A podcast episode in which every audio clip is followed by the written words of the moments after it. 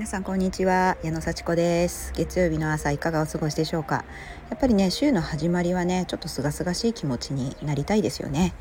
えー、私が住んでる茨城県つくば市はちょっと今日は雨模様です。少しね、えー、朝ザーッと降ってたのがポツポツと、えー、少なくなってきたので今私玄関先に立って 録音をしております。あのちょっとね肌寒いですけれどもそんなにものすごく寒いってわけではなく雨もね小降りになってきたので気持ちよく、えー、玄関先で過ごすことができています。今日はねあの本当に自分のコントロールできることに集中しようって話をしていきたいと思います。やっぱり週の始まりでね何に集中するかっていうの大事だと思いますのでねちょっと聞いていただければ助かります。あのー、私結構家にいる時間がね最近長いんですけれどもどうしてもねやっぱり子供のことでね気にかかること多いですよ。特に週末はね子供も夫も家にいますのであの自分のことに集中するっていうのはなかなかできないんですけども、まあ週あのね、週末はもうそういう日だというふうに思って逆にあの子供と夫とねあの触れ合いができる大事な日だというふうに、えー、考えてねそれも含めて計画に入れて、えー、やっているわけですけれどもまあ平日もねやっぱり子供のこと気になりますよね。であの本ねあの勤務して働いてた時はとにかくあのテレワークにしろ出勤にしろこう自分がこう時間拘束されてるっていう意識があるからあんまり子供に構ってられなくて特に勤務してね出勤する時にはもう出なきゃいけないから。はい、あのご飯食べるんだよとか学校行くんだよとかって言って、えー、出て行ったこともあります。ね、途中でねあのまだお母さん学校来てませんけどお子さんお家に電話しても出ないんですけどっていうことがあって急いで引き返してきたこともあります。そしたら寝てたとかねそういうこともあるんですけれどもなかなかねその子供に任せてあの出勤をねあの出勤が早いとね結構子供あの心配だったりするんですけれども今はねまあもう毎日だから送ってるんですよ。だから本当にね送って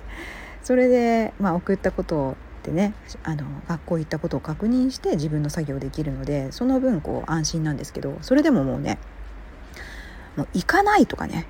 送らないといかないとかそういう時は本当に気が気じゃないです。あと宿題があるのにやってないとかあのこれね親が気にすることかどうか分かんないんですけど私はものすごく気になるんですね。あの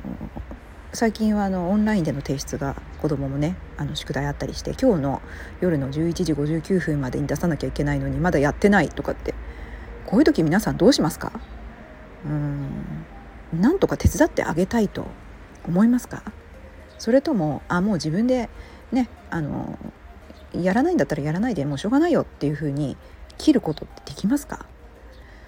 うん、私はなかなか切ることができなくて自分にできることを探してしまうんですよね。それで手伝うよってやるあのやれないんだったらあのなんか調べるのとかヒントになることがあればいいから横に見てるよって言ってああじゃあ一緒にやろうってなるんですけどやっぱりねやらないんですよね。それであのあと10分とかっていう時になってやり始めて出せなかったとか言うんですよ。えー、ってまあ、出せなくてもいいのかなとかって。なんかシステムがエラーかもしれない。なんか出せないとか言うからじゃあもう先生のメールアドレスにね送ったらって。本当にシステムエラーで送れなかったので申し訳ないです。ちょっと遅れましたけれども。って言って送ったらって言ってメールアドレスが分かんないとかね。なんかじゃあ一緒に探そうかみたいな。ちょっと親としてやりすぎですかね。でも気が気じゃなくて自分もあの自分でね、まあ、やらなきゃいけないことあるんですけどその子供を優先してしかも子供を優先して子供が一生懸命やるならいいんだけど子供がやる気を出さないのにそこで何か手伝えることはないかっていうのを脇で見ててハラハラドキドキするっていうのが私の今の現在地。これねすごく嫌なんですよ。自分でも居心地が悪いと思ってます。でやっぱりどうしたらいいかってなるとこれは子供をこうなんかこうケアしてあげることによって自分が満足を得てるんですよね。子供をこう世話したりね子供をいい状態にしてあげようということで自分が満たされようとしてるっていうことにちょっと気づいてきたのであこれ子供にちょっと依存してるかもしれないとかなり依存してるかもしれないと。で子供だってねもう大学生高校生になれば自分が落第するとかね単位取れないとか進級できないとか卒業できないとかやばいってわかるじゃないですか。そしたら真剣になるだろうしまあもう100歩譲ってね進級できない落第したもう1年同じ3年生やりますとかはたまた卒業できませんと単位が足りませんともう1年留年ですって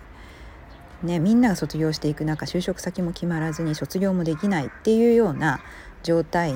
になると思ったらまあやりますよね必要なことでそれでもやらない場合は何かやらないメリットをやっぱり見出しているんであって親としてはもう1年学費出すとかね大変なわけでそれは就職してほしいし卒業してほしいんですけどもまあまあそういう覚悟をするか本人がやる気を出すまで待つかそれ覚悟できますかね親として。まあそうならないようにそうならないように普段からケアしていきたいというふうには思ってるわけですけどもなんかそういうことを考えるとやっぱりそういうなんか最悪の事態というかそんなことをね一生懸命あのイメージしてしまうのですごい心がね乱れてくるんですよ。で私の今まではそういうふうにこうなったらどうしようこうなったら嫌だから今声かけておこうみたいな感じであの対応してたんですけどもそれでどんどんどんどん離れていきます。心が。子供の心が。で私は何ができるかって思ったらいやいや絶対にこの子はうまくいかせるからうまくいくはず。なんとか自分で道を見いだすはず。最後はまあ落第しようがねどんな回り道しようが就職できなかろうが最後は必ず自分の道見つけ出すから。うん。大丈夫だから。というふうに本気で信じることにしました。これまだね信じることにしましたって言ってる段階で心の中では少し疑心暗鬼があるんですよね。信じることにしました。でいやそうなるでしょ？だって私だって必死になってるもん。私だって正しいと思った方向に行ってるもんそれは一時期いろいろ回り道もしてるしいろいろ辛い思いもしてるしなんか混乱してやっぱりちょっと恥ずかしいこととかおかしなこともしてるかもしれないけど結局何でしょうねこう心地いい道自分が行く目的を見つけ出してそこに向かって少しずつでも歩いてるじゃないですか。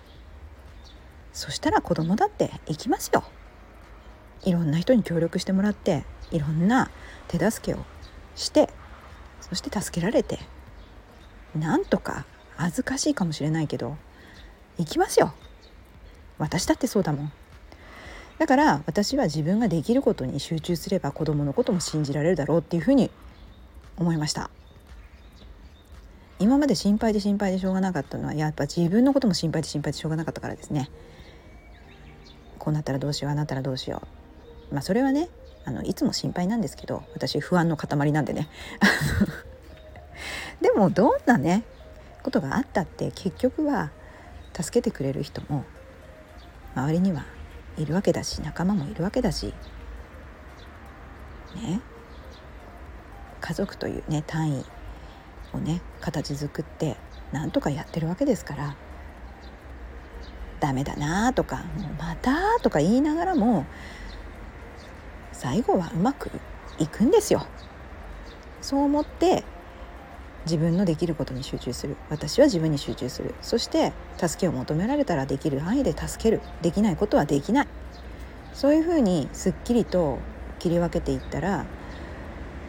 あまりこう気をもむこともなくまあねなんで今言うのとかあの もっと早く言ってよとかそういうことはあると思うんですけどもね。それでも必死にやってなんとかやれば相手を責めることなく自分も責めることなくやっていけるというね確信が増えてきました。これが100確信100%にするためには自分のことに集中する。私は今何をやったら心地いいんだろうと。何をやったらどんどん前に進めるんだろうっていうことを常に考えてスケジューリングして数値で目標を立てて達成していく。もうこれにつきますよね。やっぱり自分の確信を強くしてそして周りへの確信も強くしていく。こんなね覚悟をしながら月曜日の朝をね迎えています。結構苦しいです。結構苦しいです。うん本当に2回言いましたけど。でもこの繰り返しなんだろうなって。どこかで確信がね100%になってそして一気に突き抜けていくような時がね必ず来ると思います。もう今はそうかもしれないし、うん、そんな感じでね子供との関係ももう常に悩んでますけれども皆さんどうでしょうかね。少し何かね考えるきっかけになったらありがたいなと思います。いろんなパターンがあると思います。子供の対応だけじゃなくていろんな人間関係ねいろいろ悩むことあると思いますが自分のことに集中して自分への確信を高めていこうっていうこれに尽きるんじゃないかなというふうに思います。今日も聞いてくださってありがとうございます。じゃあ1週間頑張っていきましょう。またね